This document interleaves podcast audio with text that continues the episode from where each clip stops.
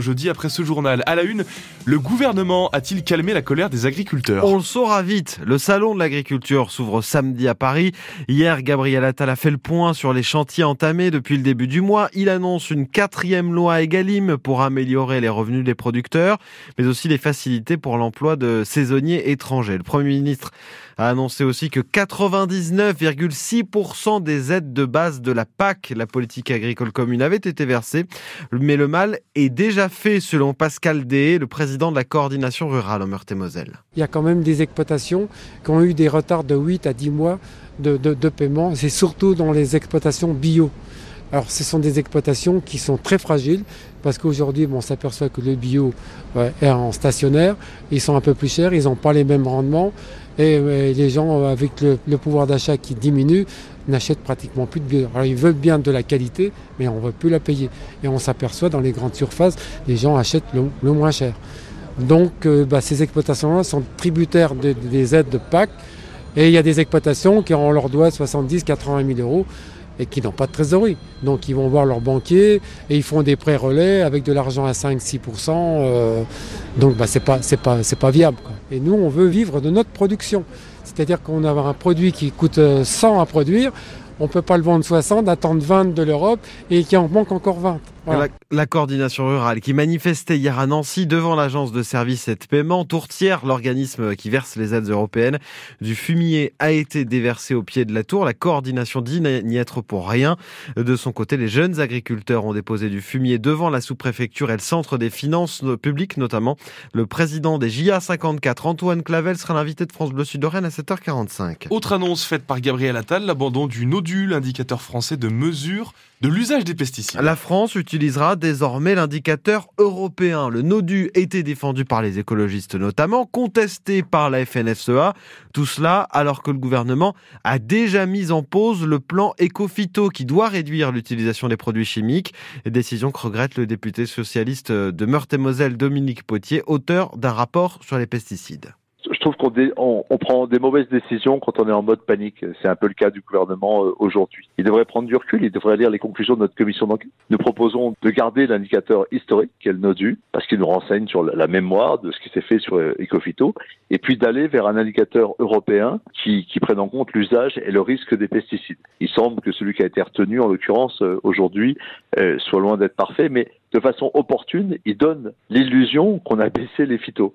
Bon, la vérité, c'est le problème, c'est pas le thermomètre.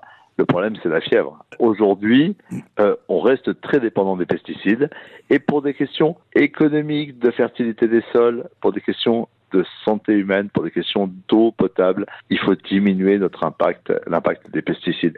C'est ça qui est important. La controverse sur les indicateurs ne doit pas nous distraire euh, de l'enjeu de fond le député socialiste et agriculteur Dominique Potier. On continue de parler du salon de l'agriculture qui se prépare à 7h10 avec notre reporter baladeur Damien Colombo. C'est dans ce contexte et alors que l'Europe est souvent montrée du doigt par les agriculteurs que la représentante de la Commission européenne en France est en Meurthe-et-Moselle aujourd'hui.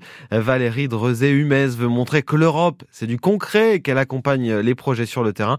Elle sera l'invitée de France Bleu Sud-Lorraine à 8h10. Foodwatch porte plainte contre Nestlé Waters. L'association de défense des consommateurs réagit à l'enquête de Radio France et du Monde sur les pratiques du géant de l'eau minérale Nestlé, accusé d'avoir désinfecté avec des procédés interdits les eaux de Vitel, Contrex et Épar. Plainte aussi contre les sources Alma qui commercialisent Cristalline.